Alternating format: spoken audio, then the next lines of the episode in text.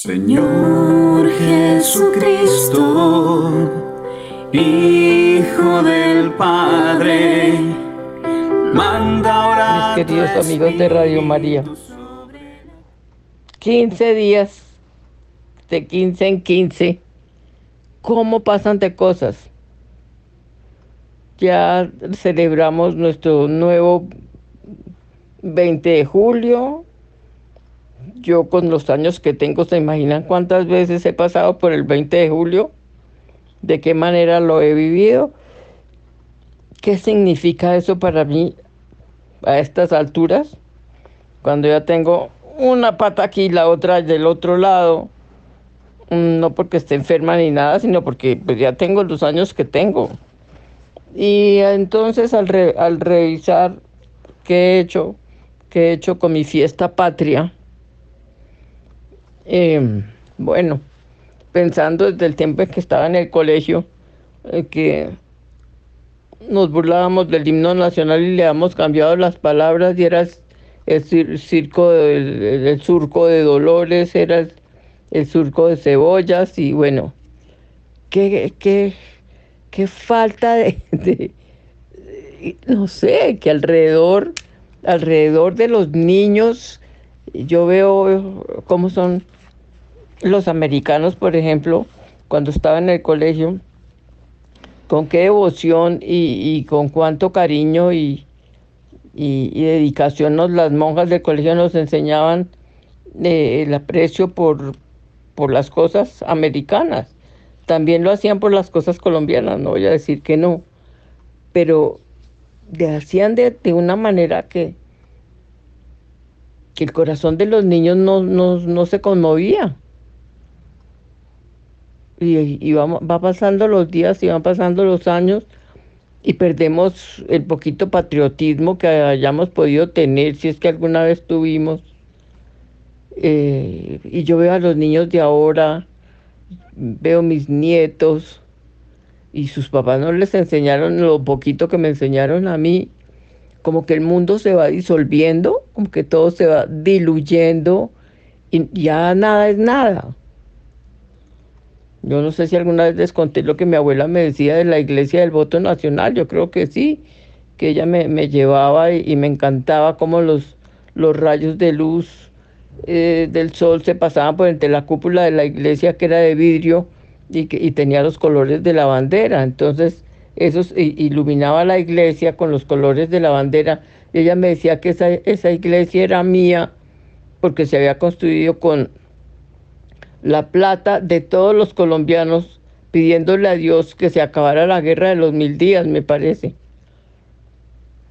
Entonces, todo eso lo he estado como repasando en este 20 de julio con la situación acá en Colombia como está en este momento.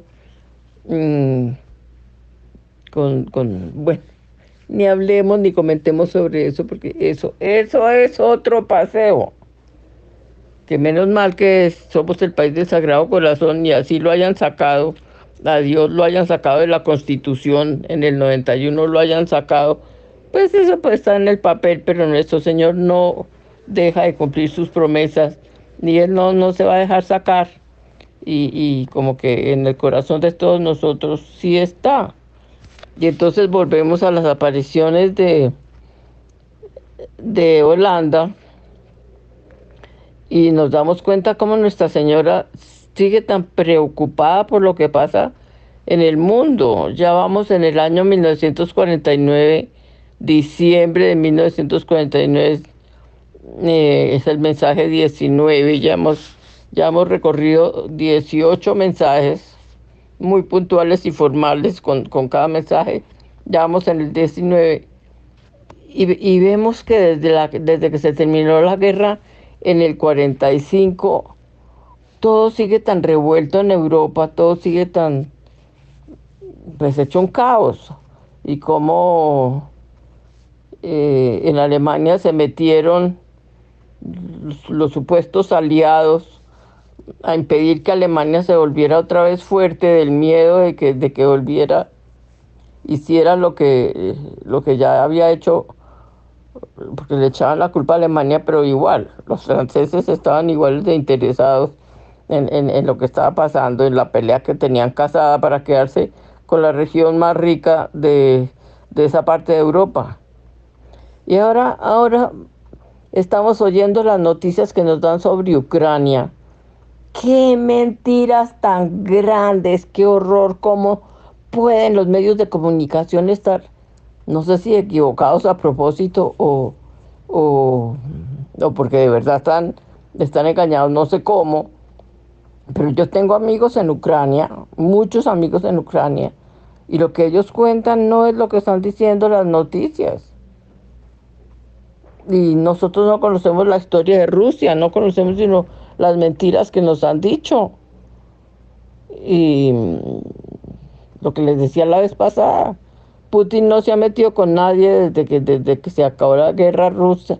Rusia no se ha metido con nadie, ellos están dedicados a reconstruir su país y a salir adelante porque naturalmente eh, quedaron, después de, de, la Guerra Fría, quedaron absolutamente desmantelados, pero ellos no se han metido con nadie, ellos se han puesto a salir adelante.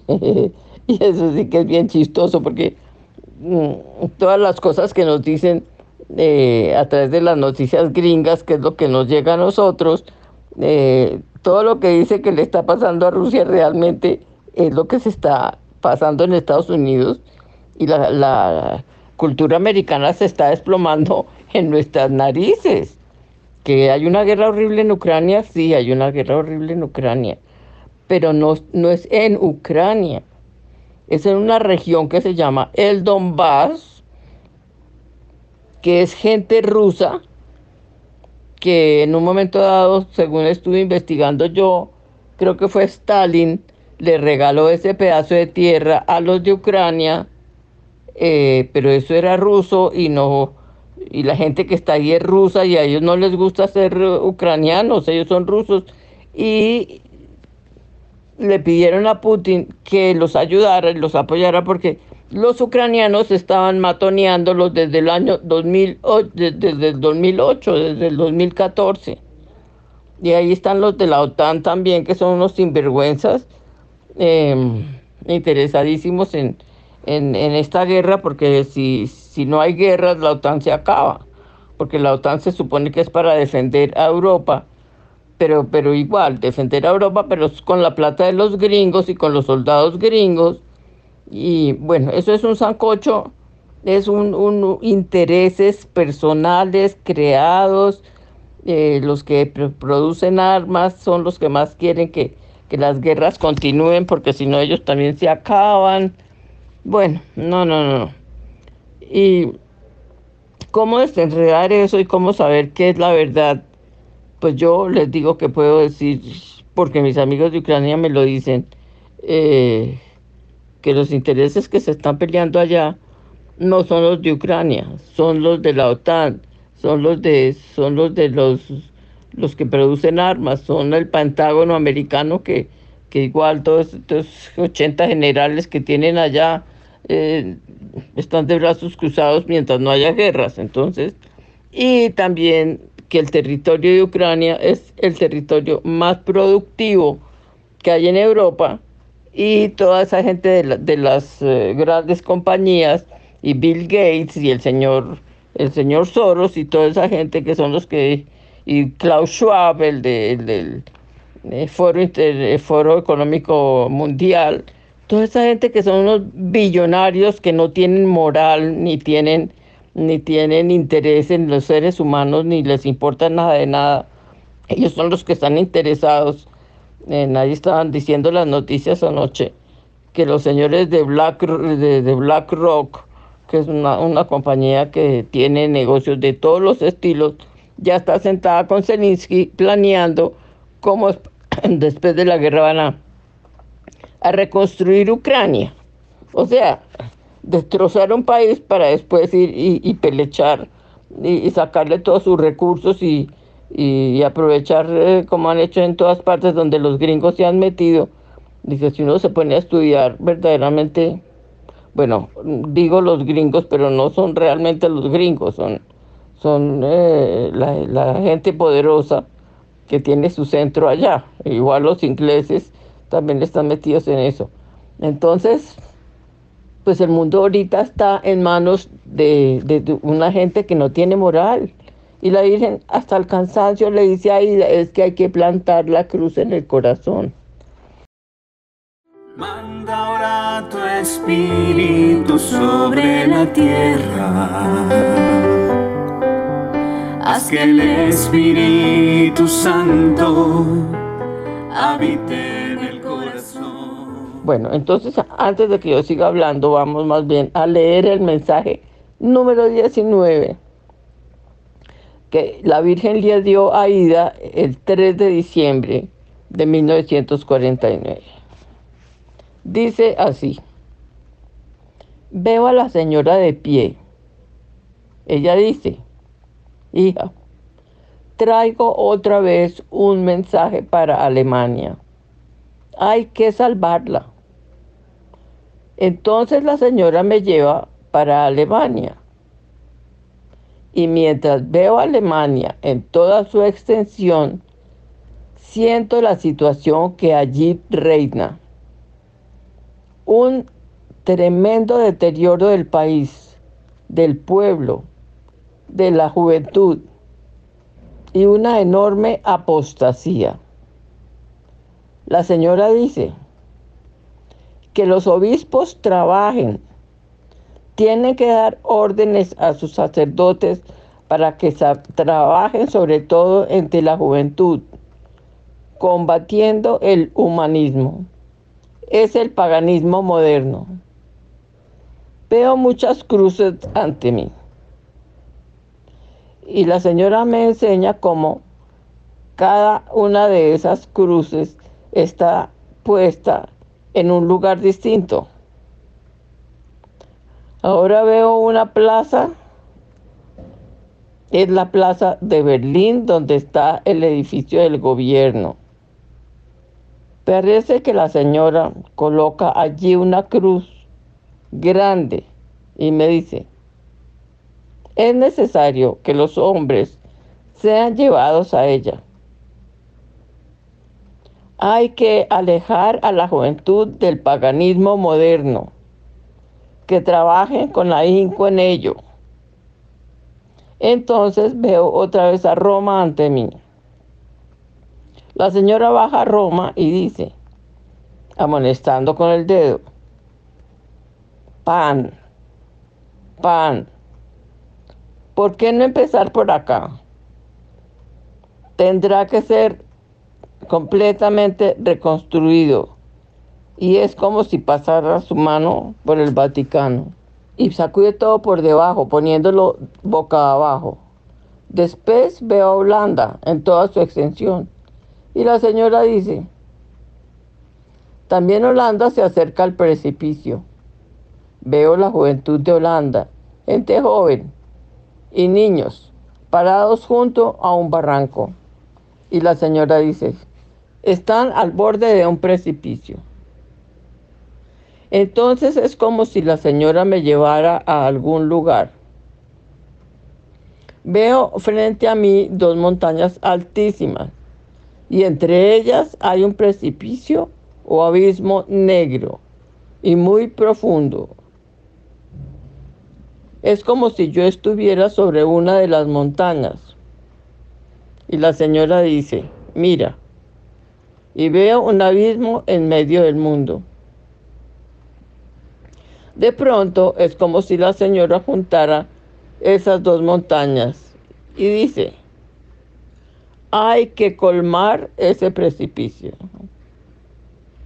Después veo la Basílica de San Pedro. Y la señora me dice, hija, ahí va el Papa del pontificado, con dos dedos en alto. Escucha bien, la doctrina es correcta pero el Papa tiene facultad para cambiar las leyes. Pues que lo lleve a cabo. Veo al Papa sentado frente a mí con dos dedos en alto. Entonces veo una gran sala de reuniones en donde el Papa está sentado. Hija, dice la señora, esas leyes pueden ser cambiadas. Pueden serlo y tienen que ser cambiadas. Las posiciones deben acercarse más, que en Roma sigan adelante y así den el ejemplo a todo el mundo. Piénsalo y dilo. Y te repito, el amor es el primer mandamiento.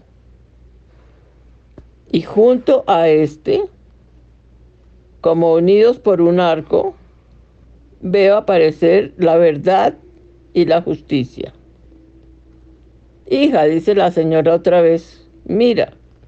Y entonces veo entre la señora y el papa el número 50. Y la señora me dice, en ese año habrá que trabajar duro y no solo con palabras. La doctrina de Cristo es exacta, pero no es aplicada exactamente. Y hasta en los detalles hay que aplicarla. Ahora veo puntitos a mi alrededor. Y en el centro un gran punto rojo. La señora aprieta fuertemente con la mano ese punto rojo y dice, esta es la cosa principal. No es pues impráctico. En esto habrá que hacer toda una revolución. Si no hacen eso y no hacen caso de los avisos, perecerán e irán a parar allá. Entonces veo de nuevo las montañas y el abismo. Después veo otra vez al Papa y la señora dice, él tiene que dar la orden y se hará.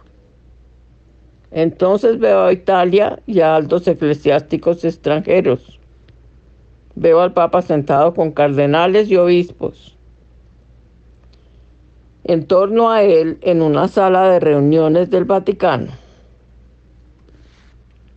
La señora dice que está promulgando un decreto.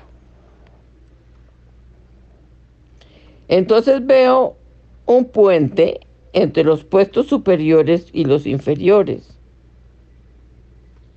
A eso hay que llegar, dice la señora. Pensar en el amor y en la justicia que todos los creyentes colaboren al bien. Y entonces le pregunto, ¿es usted la señora? Ella me mira sonriente y me dice, que tu director espiritual crea en ti. Él tiene pruebas suficientes. Dile lo siguiente, que Él tiene amor y buenas intenciones también para el trabajo. Además, la señora hace un gesto amigable con la cabeza y con las manos, tal como una buena madre, y dice, y que no se preocupe, su vida ha sido encaminada así.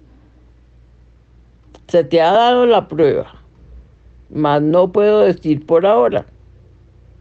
Saldrá a la luz con el transcurso de los años. Dile eso. Me asustan estas últimas palabras y pienso, ¿de los años? ¿Cuánto tiempo tardará todo?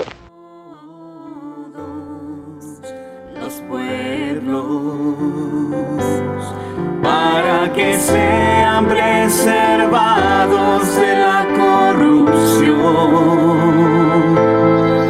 de las calamidades y la guerra.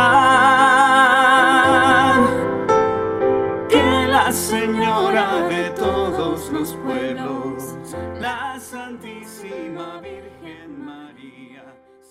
Bueno, Yo les digo que la cosa se pone difícil porque hay tanto contenido en cada una de estas apariciones que después no sé ni por dónde empezar.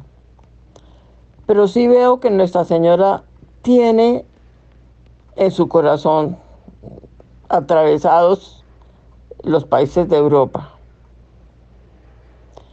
Pues es que nunca acabamos de, los que no hemos vivido eso, nunca acabamos de ver o podernos imaginar lo que es tener siete años de guerra. Una vez fuimos con mi esposito en Suiza eh, a, una cueva que habían hecho en el, en el fondo de un glaciar. Y salimos de ahí tan impactados porque había una raya a todo lo largo, a todo lo largo de la pared de, de, la cueva. En la cueva toda hielo porque estábamos en un glaciar, entonces era de arriba abajo una montaña de hielo. Y esa raya negra nos explicó, el guía estaba hecha de hollín. Hollín. Entonces uno veía como las moticas de hollín se iban volviendo cada vez más negro, más negro, más negro, más negro. Y en el, en el medio de la, de la raya era carbón, no había una gotica blanca. Y eso era renegra la raya, medía yo creo que unos 20 centímetros, de golpe más de 20 centímetros. Puede, puede ser que hasta 30.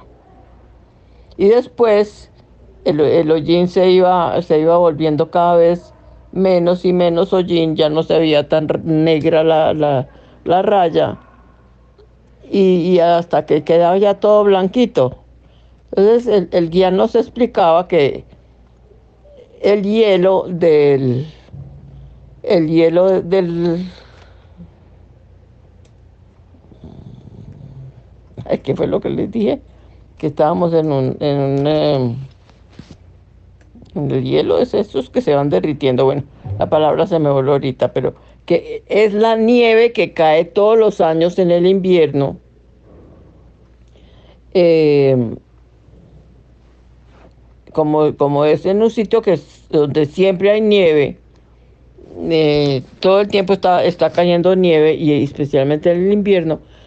Entonces el hollín que estaba flotando en el aire por todos los bombardeos que había, eh, caía sobre la montaña también al tiempo con la nieve que iba cayendo y a medida que cae más nieve ah, encima y encima y encima de la nieve anterior la va presionando y se va volviendo hielo más abajo y, va, sumándose, va sumándose la nieve. Entonces lo que está en el ambiente, lo que está flotando en el aire, pues igual cae sobre la montaña, después queda tapado por más, más nieve, más nieve, más nieve.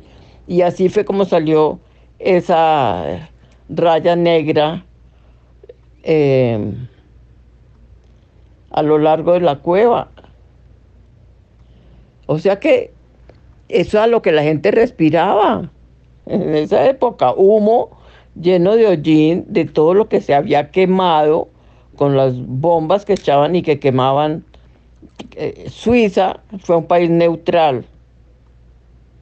Entonces, y, con todo eso, fue a Suiza donde fue a parar, con el viento, fue a parar toda esa ceniza de todos los otros países y, y cayó sobre las montañas.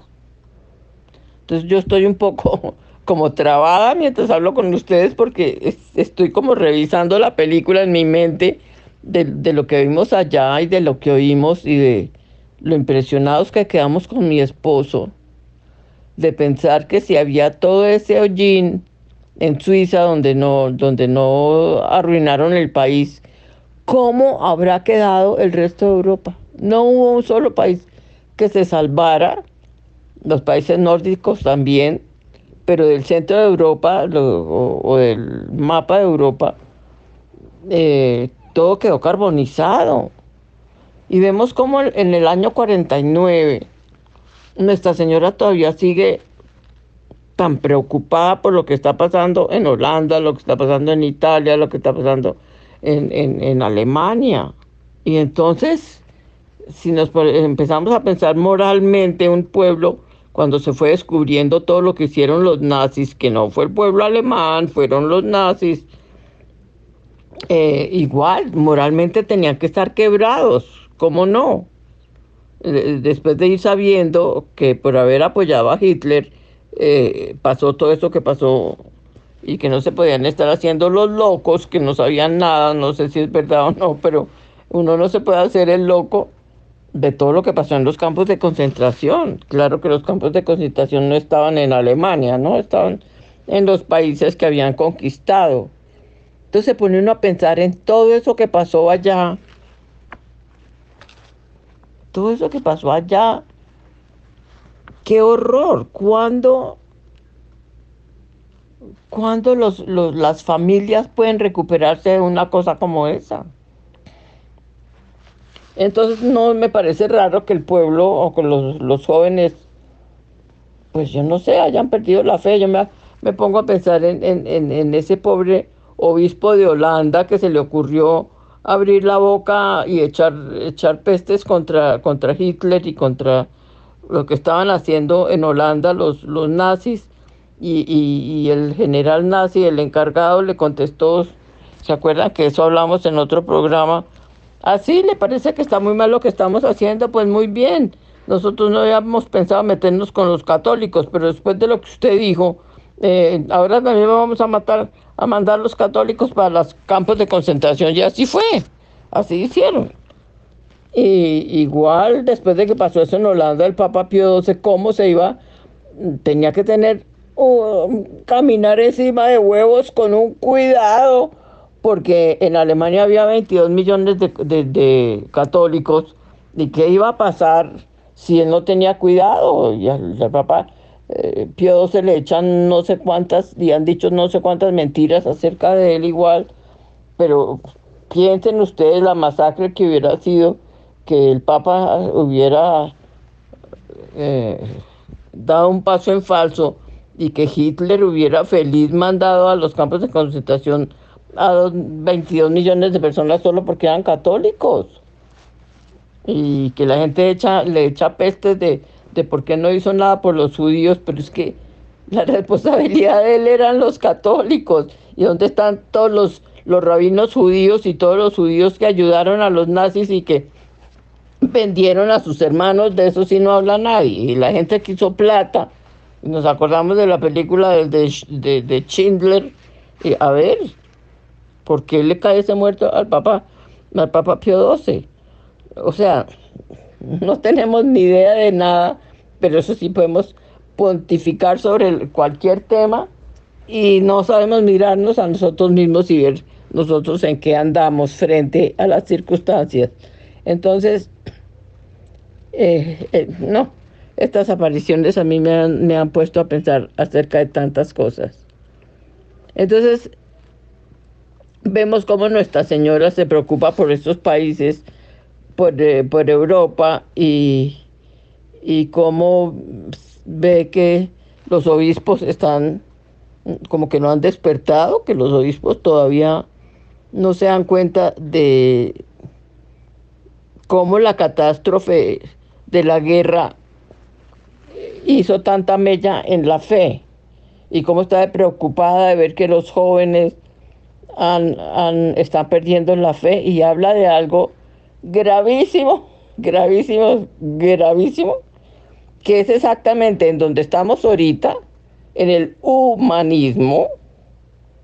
Eso es lo que está pasando con el sínodo de la sinodalidad, que están convirtiendo la fe en algo completamente a nivel humano y le están quitando todo lo que tiene que ver con el palo de la cruz que, va de, de, la tierra al cielo. Entonces, ¿qué cosa tan grave está sucediendo con lo del humanismo? Lo que les contaba la otra vez de que ya estamos aquí también viendo cómo eh, doña, doña Claudia López y, su gente viendo a ver cómo nos imponen que aquí también vamos a tener que empezar a darle gusto a los niños que no saben dónde es arriba y abajo y, castrarlos porque sí. Usted se imagina lo que puede pasar en un planeta donde los gobiernos pueden castrar a los niños pasando por encima de sus papás. Lo que va a pasar con, con, con, con la humanidad, eso es una forma eh, de, de acabar con la población mucho más rápidamente que a través de la pastilla o el aborto o acomodé. Ellos de verdad eh, están, están pensando, los globalistas están pensando en que hay que acabar con, una cantidad de gente porque no pueden manejar y correr el riesgo de que de repente toda esa gente le dé por, por pensar con sus propias ideas y dejen de llevarse al salto del tequendama como ovejitas y, eso los preocupa mucho. Y hace dos o tres días la vicepresidenta eh, en Estados Unidos dijo eso, de que para lograr imponer en el mundo la, la energía verde y todo eso, eh, necesitan mm, eh, acabar con la, con la población, que tienen que diezmar la población. Y hay países como Italia que se está asustando porque se están dando cuenta que llegaron a un límite en donde no, se, no van a poderse recuperar eh, numéricamente. Ustedes saben que eso ya lo están llamando eh, invierno demográfico.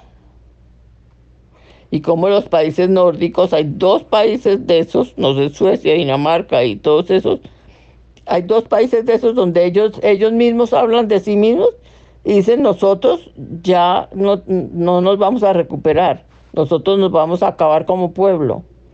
¿Cómo puede suceder eso? Pues porque nacen menos personas de las que, de las que están vivas y se mueren. Se mueren más personas de las que nacen. Entonces, obvio que se van a ir cada vez teniendo menos gente. Bueno, todo es un, em, una situación en donde la gente no sabe cómo, cómo responder, qué es lo que eso quiere decir. Entonces estamos hablando de lo que la Virgen habló, paganismo moderno. Cuando la Virgen habla de paganismo moderno, a mí me dio por irme a, investigar qué era el paganismo. La Biblia habla de eso. La Biblia les Dios les dice a los judíos, tengan cuidado porque ustedes están metiéndose con, países que no, que no creen en mí, que tienen otros dioses, que son demonios, están adorando demonios, y ustedes están renunciando a, a, ser mi pueblo, a adorarme a mí, a recibir todas las bendiciones que yo tengo para ustedes, y se están yendo a pedirles a los demonios que les concedan eh, a, precio altísimo lo que yo les regalo, por amor, porque son mis hijos. Entonces me puse a investigar y Babilonia y, todos esos, todos esos eh, países, esas culturas antiguas que fueron tan poderosas, los fenicios, los, los eh, romanos sin ir más lejos y los griegos y de ahí para atrás todas esas otras culturas, Egipto, etcétera pues ellos eran, entonces paganos. Y sabemos cuando el cristianismo llegó, eh, las peleas, los hechos de los apóstoles nos cuentan cómo, no me acuerdo dónde fue que los que, los joyeros, los orfebres, que hacían las estatuas de, la, de los dioses de esa época, armaron una pelea contra Pablo porque la gente se convertía y dejaba de comprarles los ídolos que ellos hacían y dejaban de ir a los templos a, adorar y hacer las fiestas y eso que ellos hacían. Y en ese momento hay un, un, rabino judío gringo que se escribió, ha escrito unos libros apasionantes en donde habla de eso. Coge la Biblia y empieza a explicar todo lo que pasó con el pueblo de Israel y, cómo acabaron adorando el becerro de oro y todo eso, eso es el, eso es el paganismo. y lo peor de todo es que, yo creo que yo también les he hablado de eso, cómo el aborto que nosotros lo estamos haciendo en hospitales, pero desde el punto de vista de los demonios que se alimentan de eso, a ellos no les importa dónde, lo, dónde se haga, sino lo que espiritualmente crea el asesinar a un bebé.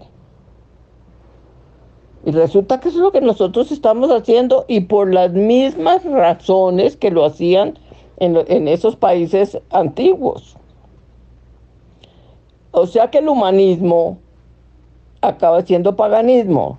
Y lo que nos dice nuestro Señor en una parábola, él dice que había una, una persona a la que le sacaron un demonio y la casa quedó limpia, barrida, quedó linda, eh, pero el, el, dueño no la, no la volvió a, a, a, moblar y a tenerla y a vivir ahí o a poner a alguien a vivir ahí. Se supone que es nuestra alma y que Dios es el que tiene que habitar nuestra alma, y que nuestra santidad depende de la cantidad de presencia de Dios que haya en nosotros, no tanto de lo, del esfuerzo personal que nosotros hagamos. Entonces este señor se quedó feliz con su casa limpia, sin demonio, pero no puso a Dios ahí, no empezó a, a convivir con Dios en su corazón. Entonces, ¿qué pasó? Después de dar vueltas por no sé cuántos lados, el diablo dijo, ay no, yo, yo voy a volver a mi casa a ver cómo la encuentro porque no he encontrado dónde vivir. Y se volvió y la encontró desocupada, barrida, limpia, linda. Y llamó otros siete peores que él y se fueron a vivir ahí otra vez y el Señor quedó en peor estado del que estaba antes. Eso dice el Evangelio. Eso dice esa parábola. Pero lo grave es que uno no reza, no, eh, perdón, no lee lo que continúa después de que nos explican eso. Dice, y eso también le puede pasar a toda una generación. Y ahí estamos. Ahí estamos todavía peleando acá en Colombia cuando vamos a lograr que la ley del aborto que la pusieron pasando por encima de nosotros porque nosotros dijimos que no queríamos aborto en Colombia y sin embargo la pusieron. Y nuestro Señor explica, la Virgen explica en otras apariciones eh, cómo eh, no se consigue la paz mientras no se quite mientras no se quite el aborto. Eso lo está diciendo la Virgen en todas partes en este momento. Quiten, quiten el aborto prohíban el aborto porque no habrá paz en el mundo hasta que no hagan eso. ¿Por qué? Porque, porque de, de matar los niños es que los demonios consiguen alimento espiritual para ellos negativo, porque todo existe, todo existe porque se alimenta de algo. En el mundo espiritual es igual también. Eh, las personas que rezamos sabemos la diferencia de enfrentar una situación cuando rezamos o sin rezar. Entonces se crea una fuerza espiritual, ya sea positiva o negativa, eh, cuando se hacen cosas. Entonces ahora, con el cuento de que los niños se van a querer cambiar de sexo, hombre, pero si eso fuera real, hubiera pasado durante toda, toda la vida de la historia de la humanidad eso hubiera sido así, sería lo normal. Pero ¿cómo así? Durante dos mil años eso no sucedió porque llegó el cristianismo y borró las costumbres paganas de los que tenía, que era la adoración a los demonios y cómo eso está regresando. Este, este rabino que les cuento que se llama Jonathan Kahn, eh, lo pueden encontrar en YouTube los que les guste navegar por ahí. Jonathan Kahn escribió estos libros y él explica exactamente cómo eh, el paganismo está entrando otra vez, o no ya entrando, sino posesionándose totalmente. Y hay una, una diosa antiquísima, antiquísima que se llama Ishtar y que se llamaba Venus en, en Roma. Es una diosa malvadísima, malvadísima.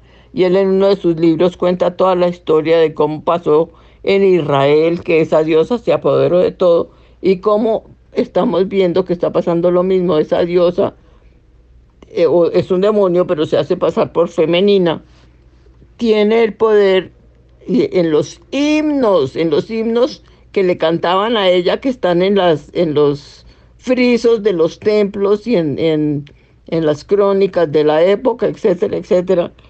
Eh, eso es lo que ella hace, eh, meter el homosexualismo y después el, el eh, no solo el homosexualismo y el lesbianismo, sino el cambio de sexo. Y en esa época ya sabían hacer operaciones y nosotros nos creemos tan avanzados, pero todo eso ya lo hacían en otras épocas. Entonces, qué impresión, ustedes no saben lo impresionada que estoy yo de estar haciendo ese camino paralelo entre lo que pasaba en esas civilizaciones hasta que llegó el cristianismo, nuestro Señor hizo un exorcismo cósmico y sacó a los demonios de acá. Y nosotros los volvimos a dejar entrar sin querer queriendo. Desde el momento en que ya no se rezaba en los colegios, desde el momento en que, en que ya en las casas tampoco se rezaba el rosario, en donde mm, dejamos de ir a misa, bueno, todo lo que fue pasando de a poquito sin que nos diéramos cuenta, pero había otros malvadísimos que sí sabían lo que estaban haciendo y, y nosotros no estuvimos alerta y dejamos que nos, que nos rompieran las murallas espirituales. Entonces aquí sigue Nuestra Señora preocupadísima por, por la gente, por los niños, diciendo que están en, un precipicio. Entonces si vemos todo ese cuento de, las de las drag queen y de los de, de la, la, la fiesta del orgullo gay, pero hombre, si el orgullo es uno de los pecados capitales y ellos están orgullosos de, una cosa que toda la vida hemos sabido, que es un pecado gravísimo, que atentar contra, contra el plan de Dios para la sexualidad es un pecado gravísimo. Y, y no, nos parece todos estamos modernísimos, estamos felices, estamos encantados. No, como yo me fui un día donde mis nietas a decirles, bueno, háganme el favor, y me dicen, ustedes se van a volver lesbianas porque yo me tengo que preparar desde ya porque no puedo tolerar eso. Menos mal que eh, me hicieron saber que no, que ellas tampoco, que no están interesadas en eso, porque ya en los colegios están eh, los profesores, nadie dice nada, los papás tampoco dicen nada, todo el mundo se siente apenado y, la muchachita del curso más grande viene a engatusar a la, a la del curso más abajo eh, cuando yo era profesora, esto ya estaba eh, funcionando en los años 80. Entonces, eh, bueno, sigamos adelante con lo que la Virgen dijo. Ella sigue viendo cruces, muchas cruces, em, y, le, y, le, y le muestra cómo las cruces están siendo puestas en otro lugar y eso sí que me espelucó a mí porque ahora están en los Estados Unidos muy preocupados porque el gobierno de Biden dice que eso es un insulto para los que, eh, se supone que él es católico, ¿no? Que eso es un insulto para los que no son cristianos y que entonces hay que quitar las cruces de los cementerios, eh, eh, porque los Estados Unidos, pues ustedes se imaginan, se han metido en todas las guerras del planeta, pues tienen potreros y potreros y potreros y más potreros, en donde hay una cruz con una banderita de, los Estados Unidos clavada junto a la cruz. Y ahora van a quitar esas cruces porque eso es ofensivo para los que no son, para los que no son eh, cristianos. Y la Virgen mostrándole ahí a unas cruces y que les las estaban quitando de lado, cambiando de lado, pues eh, lo que quiere hacer Biden no es ni siquiera cambiarlas de lado, sino quitarlas. Bueno, entonces eh, sigue, sigue preocupada la Virgen de que los, los obispos no dan instrucciones a los, a los sacerdotes de llevar la fe verdadera a la, a la juventud. Y me pongo yo a pensar y, me da tanto cariño, siento tanto cariño y estoy tan agradecida con la mamá de Carlos Acuti porque todo lo que está pasando ahora con Carlos Acuti es tan impresionante. ¿Cómo puede ser que ese, que ese niñito ya sea, su cuerpo está incorrupto desde que se murió? Y el otro día también estaba viendo, estaba viendo una, un reportaje que estaban haciendo sobre Santa Bernardita. Y hicieron una autopsia a Santa Bernardita y encontraron, ese, es un programa, una página americana que se llama eh, Church Militant. Y oí a la señora de Church Militant hablando y explicando lo que, lo que acaban de descubrir. Y Santa Bernardita todavía tiene sangre líquida completamente fresquita dentro de su cuerpo. Qué cosa tan impresionante, maravillosa, increíble. Como nuestro Dios es, Dios. Bueno, pero está pasando algo y es que el tiempo se está acabando. Nos toca ya despedirnos, eh, invitar a Nuestra Señora a